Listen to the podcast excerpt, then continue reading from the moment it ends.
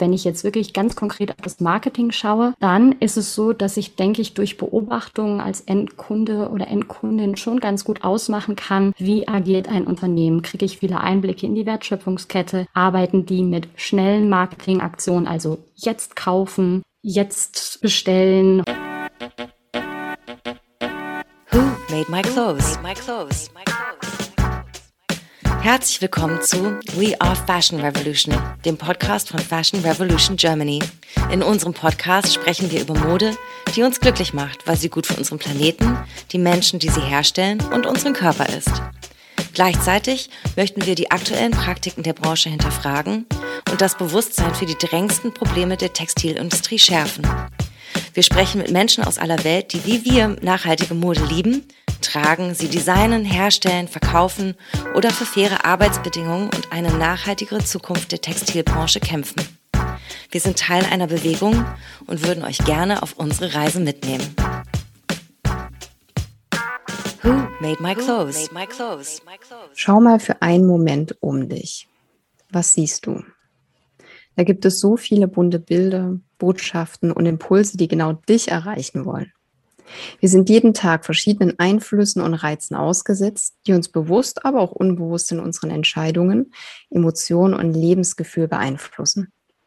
Wir tragen Kleidung, benutzen Möbel, benötigen Lebensmittel, nutzen unser Handy und hören in diesem Moment diesen Podcast. Wir konsumieren jeden Tag. Das hast du aus unserer letzten Podcast-Folge mitgenommen. Doch Marketing gestaltet es. Marketing ist ein bunter Blumenstrauß. Es wirkt in unser Privatleben, prägt unbewusst unsere Wahrnehmung, Wünsche und Vorstellungen von unserer Welt. Mit unserer heutigen Podcast-Folge möchten wir dir da draußen ein Gespür geben, wie Marketing auf uns als Kunde und Kundin wirkt. Indem wir dir dein Bewusstsein schärfen, was wirklich authentisches Marketing ist und wo Greenwashing zum Kauf beeinflusst. Gemeinsam mit unseren Gästen werden wir uns der Frage stellen, wie es künftig gelingen kann, Menschen anzusprechen und Aufmerksamkeit für mehr nachhaltige und sozial orientierte Themen zu schaffen. Aber wir wechseln auch die Perspektive für jene Unternehmungen entlang der Textilwertschöpfungskette, die ihren Ideen, Visionen und Angeboten mehr Sichtbarkeit verleihen wollen. Ich bin Angelina Probst und seit 2019 bei Fashion Revolution Germany.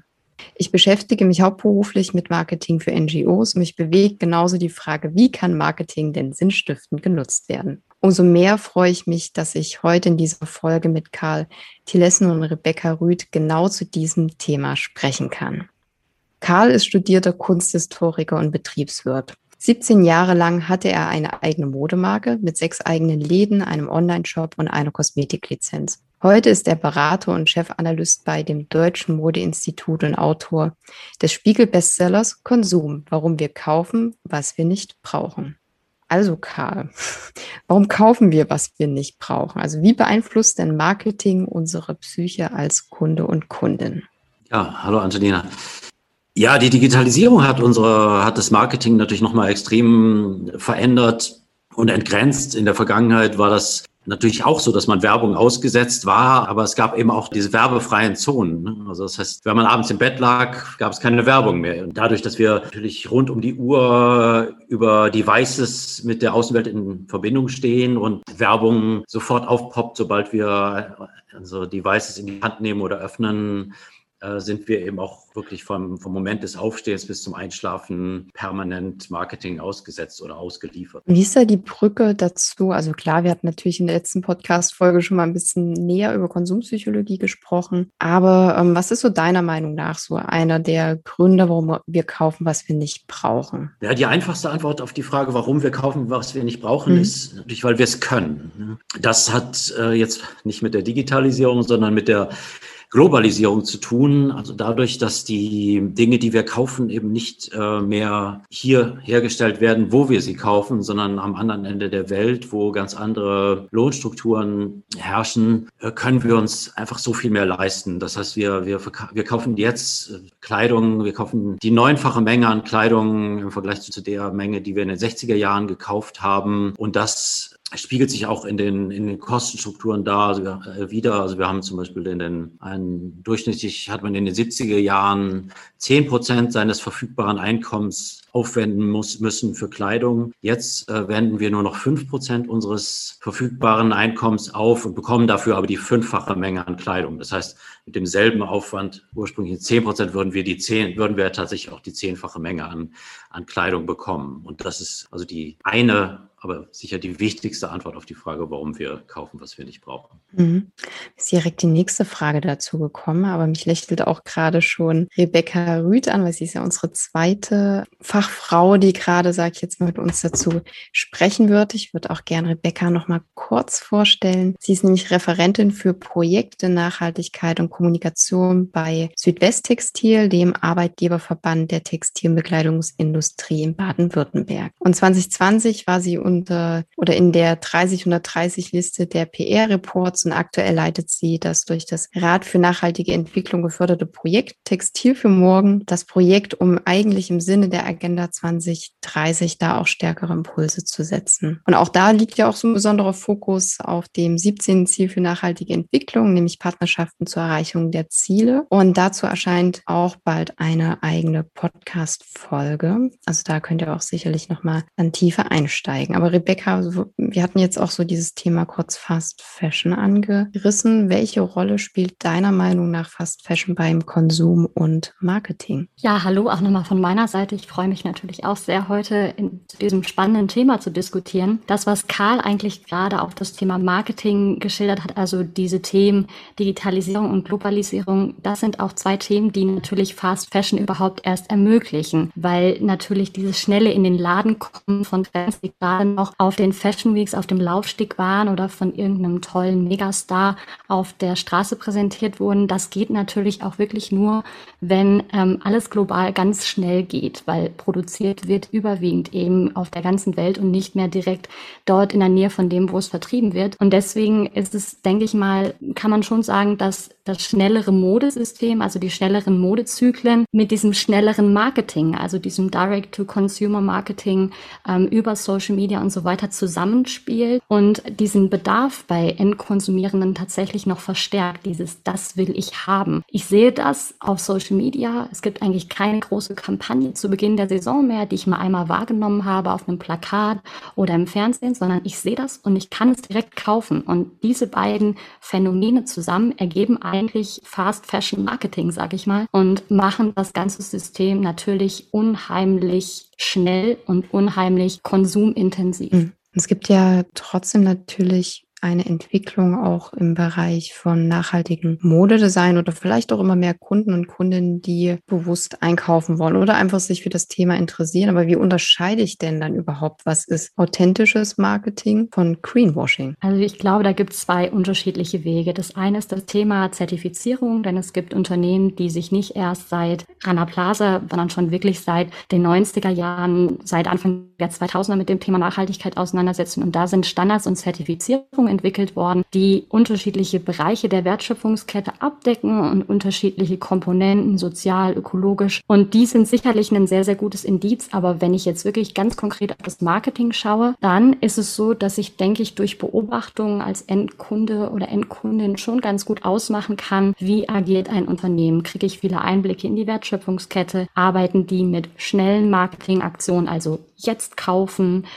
Jetzt bestellen, heute noch bis 24 Uhr, also versuchen die auch prompte Konsumentscheidungen auszulösen? Oder geht es da tatsächlich darum, auch Dinge im, in der Kollektion zum Beispiel ähm, vielleicht pro Saison nur eine Farbe hinzuzufügen, auch Restocks zu machen? Also das Produkt gibt es jetzt leider nicht, aber wenn du dir das wirklich wünschst, dann kann, dann melde dich gerne auf der Liste an, dann kommt es vielleicht demnächst wieder. Also nicht so diese schnellen Zyklen, sondern wirklich klar wird, okay, da geht es auch um bewusste Kaufentscheidungen. Also es gibt Marken, die schreiben dann nach ihrer Story im Sale auf Instagram, aber überlegst dir dreimal. Wir wollen zwar gern, dass es dein neues Lieblingsteil wird, aber nicht. Und es gibt auch auf den Webseiten der Unternehmen, auf Blogs und überall ganz viele Informationen. Und es kommt sicherlich sehr stark darauf an, die Entscheidung bewusster zu treffen, stärker zu beobachten, sich auch umzugucken. Gerade bei solchen Aktionen wie der Fashion Revolution hat denn die Marke die Frage Who made my clothes beantwortet? Ne? Oder haben die überhaupt gar nicht darauf reagiert, wenn ich die getaggt habe? Was kommen auch Fragen zum Thema Nachhaltigkeit Nachhaltigkeit in den Kommentaren? Interagiert die Marke zu dem Thema oder ist das alles eine ziemlich bewusst zur Schau gestellte Nachhaltigkeit, in Anführungsstrichen, die tatsächlich die Farbe Grün mal einmal in den Vordergrund spielt und irgendwas von Baumwolle erzählt, die nachhaltig ist, ohne dass tatsächlich aufgeführt wird, was dahinter steckt und dass das unabhängig ist. Also ich glaube, da kann man durch Beobachtungen auch sehr, sehr viel Unterschiede erkennen. Mhm. Karl, möchtest du ergänzen? Ja, gerne. Ich würde, würde mich gerne dem, mhm. dem anschließen, was Rebecca gesagt hat. Es hat sehr viel mit, mit tatsächlich mit der Glaubwürdigkeit der Unternehmen zu tun. Es ist, es ist sehr schwer für den Konsumenten zu beurteilen, ob was oder zu unterscheiden, was, was echt ist und was Greenwashing ist. Also es gab ja gerade, gerade diese äh, niederschmetternde Studie von der ähm, äh, Changing Markets Foundation, die herausgefunden hat, dass also 59 Prozent der äh, Nachhaltigkeitsaussagen von Modeunternehmen Greenwashing sind. Aber auch da hat sich bestätigt, dass hat sich gezeigt, dass es eben große Unterschiede gibt und dass es eben bestimmte Unternehmen gibt, einen sowieso schon skeptisch machen sollten. Also wenn, wenn von denen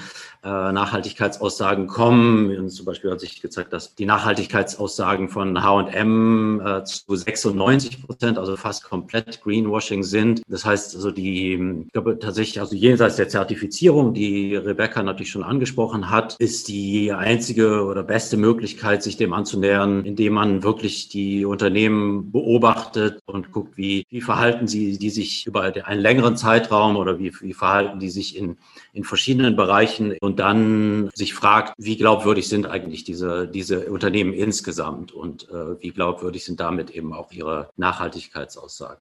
Sehr, sehr spannend, weil wir haben jetzt ja auch verschiedene Perspektiven. Natürlich einerseits, wir empfangen die Botschaften, aber auch für Modelabels oder äh, Designer und Designerinnen, die sich da, sage ich jetzt mal, für eine authentische Kommunikation entscheiden, ist also die Kernfrage, wie gelingt es denn dann auch künftig Menschen anzusprechen und eben diese Aufmerksamkeit zu catchen? Weil wenn man ja ehrlich ist, ist es relativ schwierig, auf eine völlig übersättigte Art und Weise da vielleicht noch genau diesen Punkt zu treffen und sich eben gegen große, sag ich jetzt mal, große Marken oder große Brands, die da vielleicht andere Kapazitäten haben, durchzusetzen. Wie seht ihr das denn? Das ist eine absolute Herausforderung, da stimme ich dir, stimme ich dir genau zu. Es ist natürlich so, dass auch bei dem Thema die Nachhaltigkeit, also auch die Langfristigkeit eine große Rolle spielt. Ich glaube, da braucht man einfach einen langen Atem und es kommt ganz stark darauf an, wirklich authentisch zu bleiben. Das Thema Glaubwürdigkeit hatten wir gerade schon und eine Sichtbarkeit zu erlangen für die Themen. Und das geht ganz stark, glaube ich, darüber, dass man sich intensiv mit den Themen wirklich auseinandersetzt, das mit einem hohen Engagement macht und das auch intrinsisch motiviert macht. Also tatsächlich, weil man sich mit dem Thema beschäftigen möchte und weil man wirklich den Impact erreichen möchte. Also bei bestimmten Themen ist das vielleicht dann erstmal noch nicht möglich, aber damit kann man ja dann auch transparent als Marke umgehen und sagen, okay, bei dem und dem Thema stehen wir noch vor einer riesen Herausforderung, beispielsweise, weil das Produkt hinterher dann vielleicht an Langlebigkeit einbüßt. Das ist ja immer etwas, wo wir in der Textilindustrie immer abwägen müssen. Wenn wir da eine Schraube drehen, wirkt sich das dann hinterher auf die Nutzungsdauer des Produktes aus, weil ein Produkt, was zwar nachhaltig produziert wurde, was aber nach einem halben Jahr total stinkt oder unangenehm auf der Haut ist, weil es an Qualität verliert, ist ja dann auch kein nachhaltiges Produkt. Und ich glaube, wenn man solche Sachen klar aufzeigt und transparent mit dem Prozess umgeht und sich intensiv mit einzelnen Themen auseinandersetzt und das fortlaufend kommuniziert. Nicht werben, aber klar, transparent. Dann erreicht man als Unternehmen mit der Zeit einen Ruf, weil die Endkundinnen und Endkunden verstehen, was auch hinter den Kulissen vorgeht. Und ich glaube, darüber erreicht man langfristig eine nachhaltigere Positionierung als jetzt mit kurzfristigen Werbekampagnen, die irgendwie was Großes proklamieren oder so, ähm, wie irgendwelche Ziele. Ähm, die Endkundinnen und Endkunden, die das interessiert, die finden das auch so. Und es ist, glaube ich, wichtig, da einfach wirklich auch eine langfristige Auseinandersetzung Auseinandersetzung mit dem Thema zu, hinzuarbeiten und sich wirklich Ziele zu setzen, die man dann auch transparent kommuniziert, aber eben nicht immer direkt mit Fokus auf das Produkt, sondern vielleicht einfach wirklich auf den Prozess. Wahrscheinlich ja auch eine äh, aktivere Beziehungskultur aufzubauen. Würde ich jetzt mal auch sagen, bei Kleidung, wir tragen das jeden Tag, wir tragen es idealerweise auch ganz, ganz lange oder viele Jahre oder ähm, können es verschenken. Und ich glaube, da auch nochmal eine andere Wertigkeit reinzubringen kann, vielleicht auch mit aktiven Beziehungskultur oder mit den Kunden und Kundinnen zusammenführen. Karl, welche Zukunftstrends siehst du denn im Marketing, wenn man das denn überhaupt schon so voraussehen kann? Kann. Ja, manches ist ja auch in Ansätzen schon da. Also ich, ich, ich sehe eigentlich so zwei Dinge. Erstmal, dass die gute Nachricht ist eigentlich, dass, dass es in der Vergangenheit immer nur diese, diese beiden Extreme gab. Es gab diese konventionellen Unternehmen und es gab die die nachhaltigen Unternehmen und äh, es gab irgendwie nichts dazu, es gab so einen tiefen Graben dazwischen. Das ist eigentlich sehr schön zu sehen, dass das so ein bisschen auflöst und äh, Rebecca hat es eben auch schon angesprochen, dass es für Unternehmen auch die Möglichkeit gibt,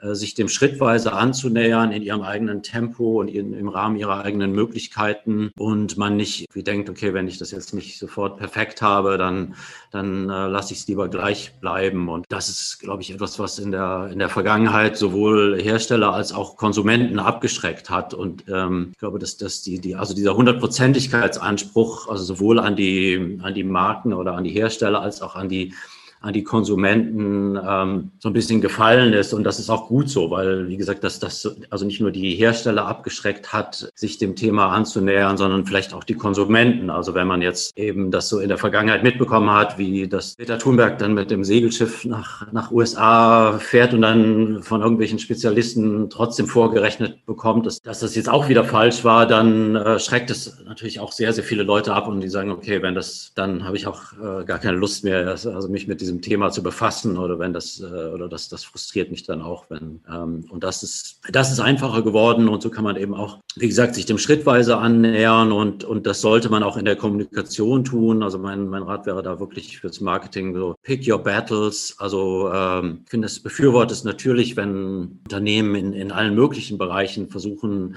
besser zu werden, aber äh, in der Kommunikation äh, ist es sicher gut, wenn man nicht jetzt versucht, gleichzeitig rüberzubringen, dass man diverse plastikfrei, lokal, nachhaltig, fair und so weiter ist, sondern sagt, okay, man konzentriert sich in der Kommunikation auf eine dieser Dinge und kommuniziert die mit einer ähm, Kontinuität und mit einer gewissen Glaubwürdigkeit. Und das kann auch nur eine ganz kleine Sache sein, wie zum Beispiel, dass man äh, Kleidungshersteller, die keine echten Daunen mehr verwenden, was ja wirklich ein Aspekt von, von allem ist, aber dass man sagt, okay, äh, Tierwohl ist unser Thema und das bleibt auch erstmal unser Thema. Also einfach weiter den Fokus zu halten. Vielleicht kann äh, Rebecca auch nochmal so vier oder fünf Tipps mit an die Hand geben, weil ihr seid ja einfach mit Modelabels auch in eurer Arbeit äh, immer wieder im Austausch. Ihr beratet sie, ihr gebt Tipps, ihr bekommt aber auch Feedback. Was waren so äh, vier, fünf vielleicht Learnings, die aus deiner Arbeit du auch Modedesignern mitgeben würdest? Also mein erster Tipp wäre, ja, fangt lokal an, fangt da an, wo ihr steht. Also wenn ihr ein Label gründet oder mit einer Kollektion loslegt, begeistert die Menschen um euch herum. Schaut euch um, wo ihr lokale Initiativen, lokale Menschen unterstützen, ausstatten könnt, wo ihr euch dort positionieren könnt, weil letztendlich startet ihr immer dort, wo ihr gerade steht und von da aus ist der beste Startpunkt. Dann das Thema Partnerschaften, finde ich, ist etwas, was sich in den letzten Jahren absolut gezeigt hat, was die nachhaltige Mode auch sehr geprägt hat. Partnerschaften mit anderen Labels, mit anderen, ja auch nachhaltigen Unternehmen aus anderen Branchen. Wenn ihr da euch ein Netzwerk schafft, dann kriegt ihr es auch gemeinsam hin, eine größere Sichtbarkeit zu erreichen und könnt auch das kreative Potenzial nutzen, um gemeinsam Initiativen zu schaffen, die vielleicht dann nochmal einen größeren Impact haben. Und auch in Phasen, in denen es euch vielleicht mal nicht so gut geht oder irgendwie einen Tiefschlag kommt, denn die gibt es immer, habt ihr dann ein Netzwerk, was euch trägt, ähm, was euch unterstützt und was euch auch wieder hochzieht. Und ein gutes Netzwerk zahlt sich einfach immer aus. Und das ist vielleicht dann auch wirklich so im Bereich Entwicklung eures Unternehmens. Schaut genau, mit wem ihr euch zusammentut, mit wem ihr kooperiert, wer euch unterstützen kann, weil das Thema wird euch immer begleiten, egal wie klein oder groß ihr seid. Das Wachstum geht eben schneller oder langsamer manchmal und in jedem Fall sind Partner unheimlich wichtig. Dann das Thema bleibt authentisch. Ich glaube, das authentischste Marketing gerade zu Beginn eines Labels ist, wenn ihr oder wenn ihr nicht vor die Kamera oder vors Mikrofon wollt, eure Freunde, eure MitarbeiterInnen sich dahinstellen und ihr selbst die größten Fans eurer eigenen Marke, eures eigenen Unternehmens seid. Also zeigt, wer ihr seid, zeigt, warum ihr das macht. Und wenn ihr dahinter steht, dann schafft ihr auch das ein oder andere Tal mal zu überwinden. Zum Thema Wachstum, glaube ich, ist es in der Textil- und Bekleidungsindustrie so, dass das sehr frustrierend ist. Also das ist so ein Thema, glaube ich, was ich vorhin schon habe anklingen lassen. Man braucht einen unheimlich langen Atem, aber umso wichtiger ist es, dass ihr euch eure Bühnen schafft und versucht, mithilfe von einem guten Netzwerk, von einer klaren Mission, immer weiterzumachen. Aber stellt euch auch ab und zu mal in Frage und überlegt, wo war ich? Muss ich vielleicht nochmal einen Schritt zurückgehen? Denn ich glaube, das ist etwas, was sich über alle Branchen hinweg sagen lässt. Zum Gründen eines Unternehmens gehören auch immer Rückschritte dazu und äh, gehört es auch immer dazu, manchmal zu sagen, okay, ich habe einen Fehler gemacht, aber ich fange nochmal von Anfang an. Und ich glaube, das ist ein super wichtiger Punkt. Und jedes Learning hat auch immer was Positives. Man macht immer neue Erfahrungen. Und ja, genießt es einfach. Also ich finde nach wie vor, es ist eine tolle Branche, es ist eine kreative Branche. Und gerade wenn man mit dem Ziel gründet, in der Branche auch das bestehende System so ein bisschen zu hinterfragen, dann gibt es da noch sehr, sehr viel zu tun. Vielen Dank. Wenn wir jetzt äh, versuchen, keine Ahnung, äh, groß zu denken oder auch kreativ zu sein in der Branche, was glaubt ihr, wie äh, können könnten wir das bestehende ähm, Marketing-System auch weiterentwickeln? Karl, du grinst gerade. Das sehen natürlich unsere Zuhörer und Zuhörerinnen nicht, aber. ja, ich glaube, dass tatsächlich, dass es, dass es da ähm, Möglichkeiten gibt, eben noch, noch viel stärkere Anreize auch für den Konsumenten zu schaffen, wenn man eben Marketing besser nutzt. Der, der Schlüssel dazu liegt darin, und das kann ich nur immer, immer, immer wieder betonen, ist, dass wir äh, verstehen müssen, dass die Menschen natürlich Dinge auch für sich kaufen oder für, für die, wir versuchen sich selbst was Gutes zu tun oder dem Planeten was Gutes zu tun, aber dass das Modekonsum zur Mehrheit äh, äh, darauf abzielt, eben seiner Umwelt oder seiner Peer Group äh, oder die Erwartungen seiner Peer Group zu erfüllen oder seiner Umwelt zu gefallen. Und da ist, ist Nachhaltigkeit keine Ausnahme. Also es gibt eine, eine sehr spannende Studie der Erasmus-Universität in Rotterdam, äh, die den äh, sprechenden Titel Going Green to be Seen trägt und die zeigt, dass die Leute eben sich vor allem dann für nachhaltige Produkte entscheiden, wenn andere Menschen ihnen beim Kauf zusehen. Äh, und das ist ein Aspekt, den, den das Marketing von Kleidung oder auch die Gestaltung von Kleidung für sich nutzen sollte. Und das ist auch, glaube ich, die, eine der Grundlagen für die Erfolgsgeschichten, die in diesem Bereich in den letzten Jahren geschrieben wurden. Also diese Veja-Sneaker können genauso wenig auf das weithin sichtbare V auf der Seite verzichten, wie der Nike-Sneaker auf den Swoosh verzichten kann. Und EcoAlf-Sneaker kann genauso wenig auf das Recycling-Symbol, das so weithin sichtbar äh, darauf ist, äh, verzichten wie äh, eben ein Adidas-Sneaker auf die drei Streifen. Also das heißt, es, es, muss der Mode eigentlich gelingen, dass über die Wahrnehmung der Umwelt und über die Anerkennung der Umwelt für unser nachhaltiges Verhalten, für unseren nachhaltigen Konsum von Kleidung eben auch ein, ein zusätzlicher Anreiz geschaffen wird, äh, nachhaltig zu konsumieren. Also das, was Karl gesagt hat, kann ich absolut unterschreiben, denn das ist einfach der Anreiz, der muss irgendwie da sein. Was aus meiner Perspektive ein ganz wichtiger Fortschritt für das bestehende Marketing-System wäre, ist die Diversität der Menschen, die Marketing gestalten. Weil aktuell sind tatsächlich in der PR- und Marketingbranche ist, ist es in jeglicher Diversitätsdimension sehr, sehr kritisch. Und ich glaube, in dem Moment, wo wir versuchen, mehr Menschen in die Botschaften, die wir senden, mit einzubeziehen, ziehen, ihre Stimmen hörbar machen und auch überlegen, wen betrifft das? Menschen an den Rändern unserer Gesellschaft, die Menschen, die das Kleidungsstück produzieren, auf unsere Marke, auf unser Unternehmen. In dem Moment erreichen wir auch viel mehr Menschen, weil es nahbarer wird, weil es menschlicher wird, weil hinter jeder Marke, hinter jeder tollen Werbekampagne stehen so, so viele Menschen. Und also die Diversität in den Kreateuren dieser Kampagne zu schaffen, aber eben auch in denen, die mit einbezogen werden, um die Marken Marken, die Nachhaltigkeit der Unternehmen weiterzuentwickeln. Das wäre, glaube ich, ein Punkt, den ich sehr, sehr wichtig finde, weil es da einfach in der Modeindustrie, die ja auch als sehr oberflächlich gilt, noch enorm viel zu tun gibt gerne nochmal auch auf Karls Äußerung nochmal kurz mit eingehen, weil mir kam der Gedanke, dass ja sehr häufig Nachhaltigkeit wirklich nur noch als dieses Trendwort wahrgenommen wird. Ist es denn nur noch ein Trendwort, mal als provozierende Frage? Der Mensch ist ein Rudeltier und, und, und ist äh, sehr stark da, davon beeinflusst, was von der Wahrnehmung seiner Umwelt beeinflusst. Wir haben das jetzt gerade sehr, sehr anschaulich erlebt im, im, im Lockdown, wie, wie wenig wir plötzlich brauchten, wenn wir auch an Kleidung, äh, wenn, wenn wir plötzlich kein Publikum mehr für unsere Kleidung haben und, und all die Dinge, von denen wir vorher dachten, dass wir die vor allem für uns kaufen, brauchten wir plötzlich nicht mehr, als wir sie keinem mehr zeigen konnten. Und das ist, glaube ich, einfach nur eine Frage der Ehrlichkeit, sich das einzugestehen. Und wenn man das sich eingestanden hat, dann, dann versteht man, auch an vielen Stellen einfach besser, warum die Dinge so sind, wie sie sind. Wie würdet ihr das sehen? Welche Verantwortung liegt denn einerseits individuell bei mir als Menschen, bei mir als äh, Kunde oder Kundin, aber auch bei Unternehmen und bei der Politik? Das sind jetzt, jetzt vielleicht eine sehr komplexe Frage natürlich und äh, da gibt es sehr unterschiedliche Perspektiven darauf, aber ich würde gerne erfahren, wie ihr das wahrnehmt. Also zunächst mal zu der, zu der Verantwortung der Unternehmen. Natürlich hätten die Unternehmen was, wahrscheinlich sogar die allergrößte Verantwortung. Ich, wir haben aber die leidliche Erfahrung der Vergangenheit hat gezeigt, dass, dass wir uns darauf nicht verlassen können, dass die Unternehmen diese Verantwortung tatsächlich dann auch annehmen und übernehmen. Also die zum Beispiel sind nach dem Rana Plaza Unglück die Löhne, die in Bangladesch gezahlt werden, sogar noch gesunken statt gestiegen. Und in den letzten Jahren ist auch der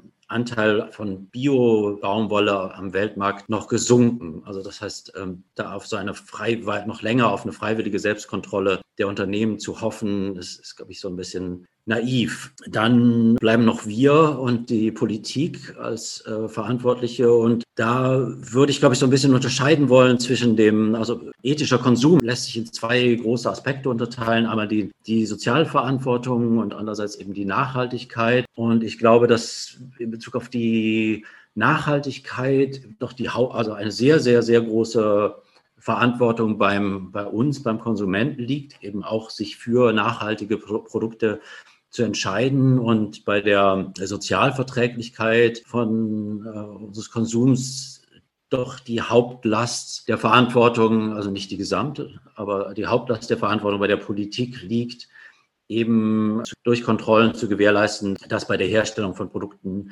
eben auch soziale Mindeststandards eingehalten werden. Ich weiß nicht, wie Rebecca das sieht. Also ich sehe das auch so, genau was du beschrieben hast, ähm, da auch Wege zu gewährleisten oder Wege einzuführen, wie der Endkunde, die Endkundin sich informieren kann. Es gibt natürlich schon solche Portale wie siegelklarheit.de, ähm, die ganz gut auffächern, welche Zertifizierung es gibt und welche Bereiche die betreffen. Aber ich glaube, dass das noch viel, viel früher ansetzen muss auch tatsächlich über den Wert von bestimmten Produkten informiert wird, schon in der Schule. Also Nachhaltigkeit in diesem großen, komplexen Griff muss in irgendeiner Form viel, viel stärker schon in der Grundschule ansetzen, damit das wirklich auch ähm, verwurzelt wird der Endkunde oder die Endkundin hat aktuell die Verantwortung, sich zu informieren und sich auch ein bisschen den eigenen Konsumentscheidungen bewusst zu werden. Was habe ich für einen Impact? Und auch in der ja, Gemeinschaft zu überlegen, wie kann man Dinge verändern? Wie kann man teilen? Wie kann man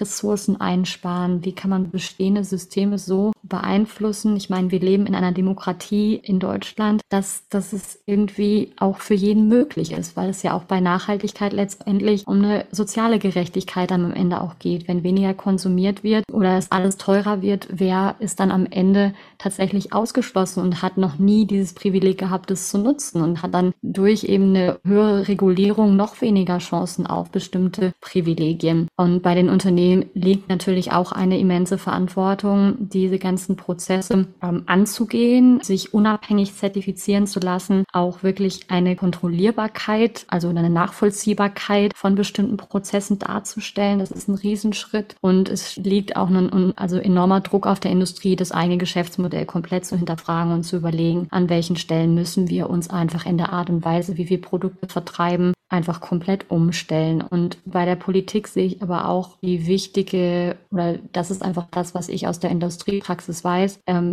beispielsweise gibt es eben in Baden-Württemberg eine überwiegend KMU geprägte, also kleine und mittelständische Unternehmen geprägte Industrie. Und da ist es eben in der, in der Praxis so, die Regularien, die kommen, die werden ganz viele von denen mitsamt ihrer Arbeitsplätze komplett vernichten, wenn es nicht in irgendeiner Form Unterstützung parallel zu Regularien gibt. Und ich glaube, da muss man sich auch ein bisschen klar machen, dass es eine globale Herausforderung ist, die natürlich dann auf nationaler Ebene auch in Gesetzen etc. umgesetzt wird, aber dass man immer gucken muss, wie kann man den Unternehmen auch noch so eine Unterstützung, eine Chance geben, damit die das überhaupt umsetzen können. Also ich rede nicht davon, irgendwie jemand zu sagen, naja gut, dann halt nicht, aber tatsächlich Unterstützung geben, beispielsweise eben bei, zumindest wenn es zum Beispiel darum geht, öffentliche Beschaffungen nachhaltiger zu gestalten, dann zumindest die aktuellen Zertifizierungen anzuerkennen und nicht noch weitere Bürokratieauflagen etc. einzuführen. Das ist etwas, was ich so ein bisschen als Sneak, ohne jetzt hier in die Länge gehen zu wollen, aus der Industrie sagen kann, dass das eben schon etwas ist, wo Politik und Industrie auf irgendeinen gemeinsamen Nenner kommen müssen. Ansonsten kostet es Arbeitsplätze und kostet es Infrastrukturen. Und dann können wir eben auch nicht mehr davon ausgehen, dass es überhaupt noch möglich ist, in Deutschland ein Produkt von vorne bis hinten, jetzt mal abgesehen vom Rohstoff vielleicht, weil Baumwolle wächst eben nicht in, in Deutschland in der Masse. Tatsächlich ist es einfach dann irgendwann nicht mehr möglich, ein Textil überhaupt in Europa zu produzieren, wenn die Infrastruktur irgendwann komplett fehlt, weil eben bestimmte Regularien vielleicht zu schnell, zu strikt vorgegangen gegangen sind, ohne Unterstützung zu bieten. Wie gesagt, das soweit zu dem Thema Verantwortung in der Kombination Unternehmen und Politik.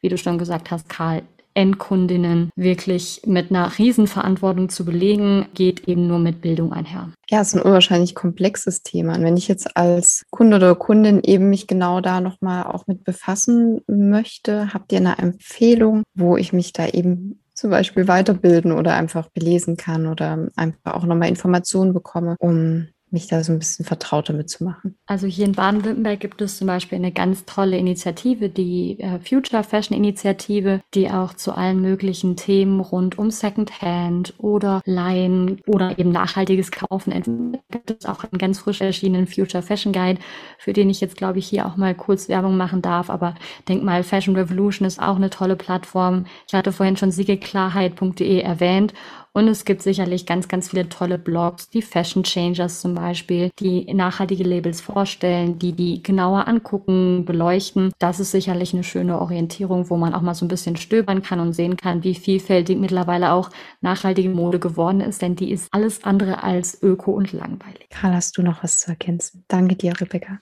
Seit mein Buch erschienen ist, äh, habe ich ja jetzt sehr, sehr viele Gespräche geführt und habe festgestellt, dass die Leute über, gibt ja diese beiden Aspekte oder die beiden Probleme, also einmal die, die mangelnde Sozialverträglichkeit und einmal die, die mangelnde Umweltverträglichkeit. Und in meinem Eindruck, der, ich habe den jetzt in den letzten, fast ist jetzt schon fast ein Jahr, seitdem mein Buch erschienen ist, den Eindruck gewonnen, dass die Leute inzwischen schon sehr viel über die, über nachhaltig, über die Nachhaltigkeitsaspekte wissen von Kleidung und äh, auch sich gerne damit auch beschäftigen, aber dass das, dass das Thema der mangelnden Sozialverträglichkeit eben noch, noch sehr unterbelichtet ist und dass die, dass die meisten Leute eben darüber sehr, sehr wenig wissen und auch es eine Tendenz gibt, dieses, diesen Aspekt des Ganzen zu verdrängen, äh, weil er natürlich auch sehr, sehr schmerzlich ist und noch vielleicht noch stärker mit, mit einem schlechten Gewissen belegt ist, aber ähm, kann nur alle bitten und äh, ermutigen, sich äh, dem, dem Thema zu stellen und, und sich auch, auch damit auseinanderzusetzen und das ernst zu nehmen und auch sich darüber zu informieren und auch, auch in, in dieser Hinsicht zu versuchen, äh, besser zu konsumieren, als das, in der, als das bisher der Fall ist. Vielen Dank. Ja, wir würden auch äh, entsprechend Anlaufstellen oder Akteure, wo ihr da einfach auch nochmal in das Thema stärker einsteigen könnt, in unsere Show Notes packen. Und wir als gemeinnützige Organisation, für uns natürlich Sichtbarkeit auch so ein wichtiger Bestandteil unserer Arbeit bei Fashion Revolution Germany. Und als NGO merken wir auch, dass wir natürlich eine Verantwortung tragen für die Bildung einer öffentlichen Meinung oder auch eines Bewusstseins für die Herausforderungen der Mode- und Textilindustrie. Und wie wir natürlich auch heute mitbekommen haben, natürlich ändert sich auch Kommunikation oder Marketing mit der Zeit. Ich glaube, das wird ein sehr, sehr spannendes Feld bleiben aus so vielen Perspektiven, wo wir uns als individuelle Menschen, aber auch als Organisation immer wieder auf die Entwicklung einstellen dürfen. Also wir nehmen sehr, sehr viel mit aus der heutigen Folge. Ich hoffe, du da draußen natürlich auch. Und vielen lieben Dank an Rebecca und an Karl, dass ihr heute eure Erfahrungen, eure Perspektiven mit uns geteilt habt. Ich habe zu danken. Und ich ebenfalls. Vielen Dank, Angelina. Und ja, was wir, die Frage am Ende natürlich auch noch an dich da draußen. Was würdest du dir von Unternehmen wünschen mit Blick auf nachhaltiges und authentisches Marketing? Was bedeutet das für dich? Und schreib das gerne dann bei unseren Social Media Kanälen in die Kommentare oder schreibt uns natürlich auch immer gerne eine E-Mail an fashionrevolution at future.fashion. Vielen Dank und bis zum nächsten Mal. Who made my clothes? Made my clothes? My clothes.